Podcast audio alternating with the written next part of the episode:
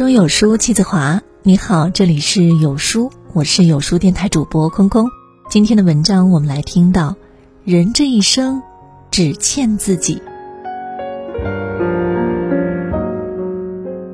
有人说，人生的幸福是按秒计算的，快乐的时光总是短暂，短到还没有来得及拥抱美好，我们就已老去。总是习惯，累了自己扛，苦了自己咽，到头来我们跑赢了岁月，却弄丢了自己。出走半生，看过潮起潮落，经历过风风雨雨，习惯了生活的喜怒哀乐，日子过得忙碌而充实。但是回首过去，才发现，在全力以赴的路上，亏欠自己太多。总是在操心生命里来来往往的人，却唯独忘了自己，才是人生的主角。生活不易，与其取悦别人，不如纳悦自己。无法重来的一生，请好好爱自己。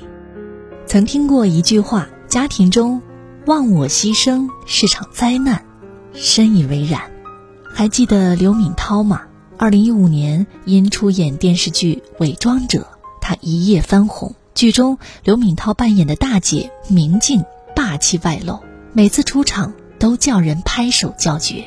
可是谁能想到，这个荧屏前的大女人，曾将人生完全寄托在老公身上。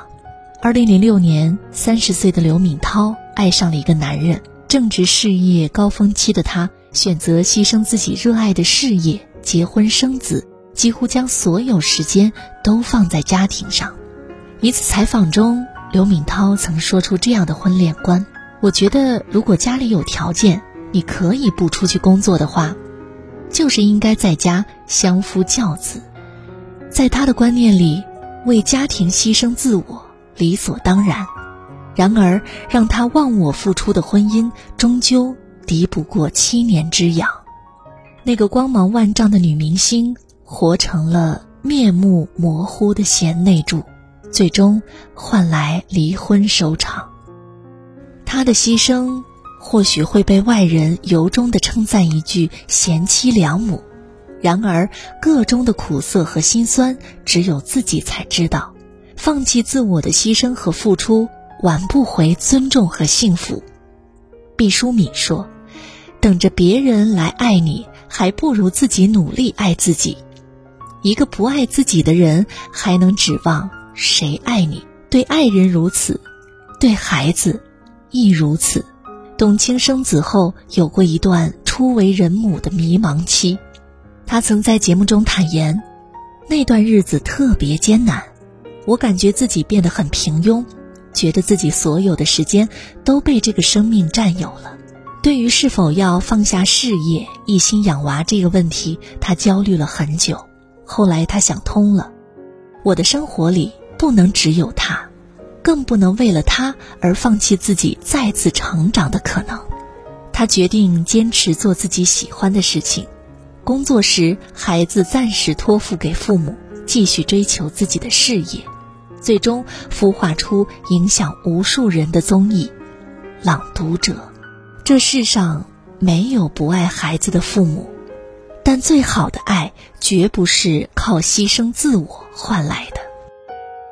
与其放弃自我无私付出，不如把自己经营好，活成孩子的力量。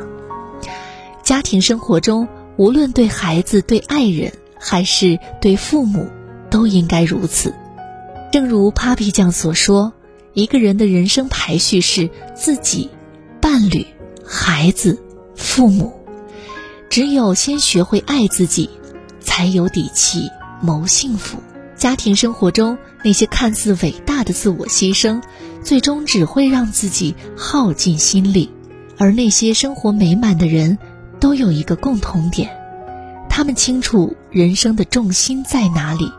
一个人只有先经营好自己，你的付出才会有人重视。网上曾经有人发问：“能为自己两肋插刀的人才算是真朋友吗？”有一个高赞回答特别犀利：“我不赞成为了朋友两肋插刀。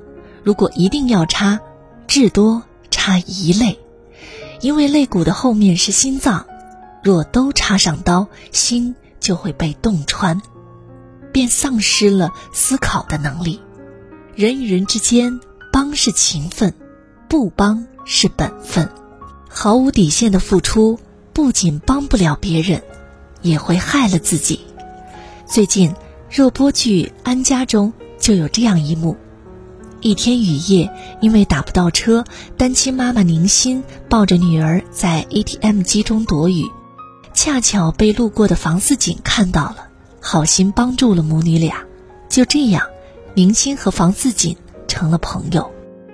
从此，房似锦成了宁心的保姆，不管宁心有任何需要，一通电话随叫随到。要出差，孩子没人接送，找房似锦；去约会。孩子没人照顾，找房似锦，他还以自己不容易为由，逼着房似锦帮他把旧房子卖个好价钱。对待朋友，房似锦有求必应，为了帮助宁心卖出房子，甚至自己垫钱。可是万万没想到的是，在房子即将卖出去的时候，宁心突然跳单，房似锦一下子损失了五万块，栽了一个大跟头。周国平说。再好的朋友，也应该有距离。太热闹的友谊，往往空洞无物。这个世界没有谁欠谁，也没有谁必须帮谁，只有谁不懂得珍惜谁。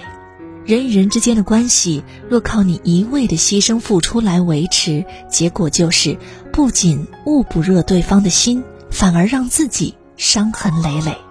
一段关系，先做好自己。反而会走得更长远。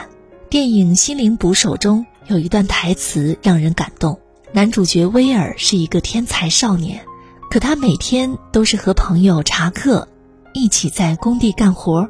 有一天，查克对他说：“二十年后，如果你还在工地盖房子，我会杀了你。你拥有我们没有的天赋，却陪我窝在这里不去兑现。我每天到你家接你，但是每次敲门。”都希望你不在了，不说再见，就那么走了。或许这才是人与人之间最好的状态。不要无底线的付出，不需要无谓的牺牲。先有自我，再有我们。所以与人相处，不要压抑自己，牺牲自己，否则你牺牲掉的那个自我，只会像一张面具，为自己赢得很多的同情支持，却唯独。得不到幸福，很多人终其一生都活在别人的眼中，但是却忘了一辈子不长，应该活得精彩漂亮。一个人只有活出自己，才能活出人生的意义。人活在这个世界，最重要的还是做自己。三毛曾有一段国外求学经历。出国前，家人叮嘱他要做一个谦卑的人，自己在外吃亏是福。他恪守了父母的谆谆教导，对同学处处谦让、包容、无私。没想到一来二去，他变成了室友眼中的软柿子，经常被呼来喝去。不仅要求他包揽下寝室的清扫工作，甚至左右他的开灯时间，以方便自己。后来，他开始变得自我，拒绝所有不合理的要求，维护自己的利益。自此之后，他活出了自己，也赢得了外国人的尊重。不要追一匹马，你用追马的时间去种草，待春暖花开的时候，能吸引一匹骏马来供你选择。当你不再去迎合他人，你会发现，你不仅收获了一个真实的自己。也会收获一个美好的世界。畅销书《再活一次》和《人生温暖相拥》中，印度作家安妮塔·穆贾尼讲述了自己的一段奇幻经历。二零零二年，安妮塔被查出罹患淋巴癌，随后她辞去工作，专心治疗。然而，她的病情却持续恶化。二零零六年。安妮塔因器官衰竭而陷入昏迷，医生宣布不治。神奇的是，弥留之际，安妮塔感觉自己去另一个世界走了一遭，而当她重返人间之后，折磨她四年之久的癌症竟然奇迹般的不治而愈。死而复生的她开始反思自己的人生，他得出结论：爱自己非常重要。过去他总认为必须爱别人胜过爱自己，所以不断付出。同时，他还一心想取悦别人，直到自己筋疲力尽。他说：“曾经的我希望得到所有人的喜欢，我为所有人、任何人服务，除了我自己。很多人的人生就是如此，一辈子为别人而活，理所当然的给人生上紧发条，事事亲力亲为，处处顾及他人。”对他人宽容，对自己苛刻，可人活着并非为了取悦世界，而是为了取悦自己。人生短短三万天，无法重来的一生，何不活得尽兴？悦人者众，悦己者旺。与其巴结世界，不如讨好自己。余生不长，在变老的路上，请好好的善待自己。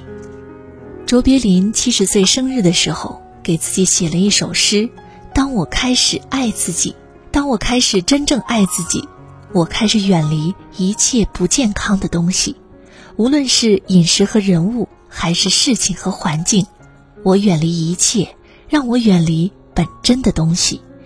从前我把这叫做追求健康的自私自利，但今天我明白了，这是自爱。”一个不爱自己的人，又怎么可能去爱他人？余生不长，不委屈自己，才能求全；不看清自己，才能收获幸福。先学会爱自己，才能更好的爱别人。当你对自己足够好，才能和这世间的美好不期而遇，才值得爱与被爱。每个人都是原创，别把自己活成盗版。要记得。这个世界上只有一个你，当你开始爱自己，这个世界便会开始爱你。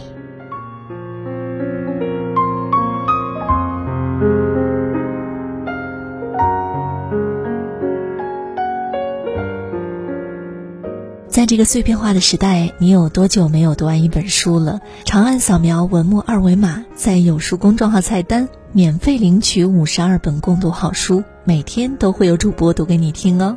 我是今天的主播空空，祝你每天开心平安，明天不见不散喽。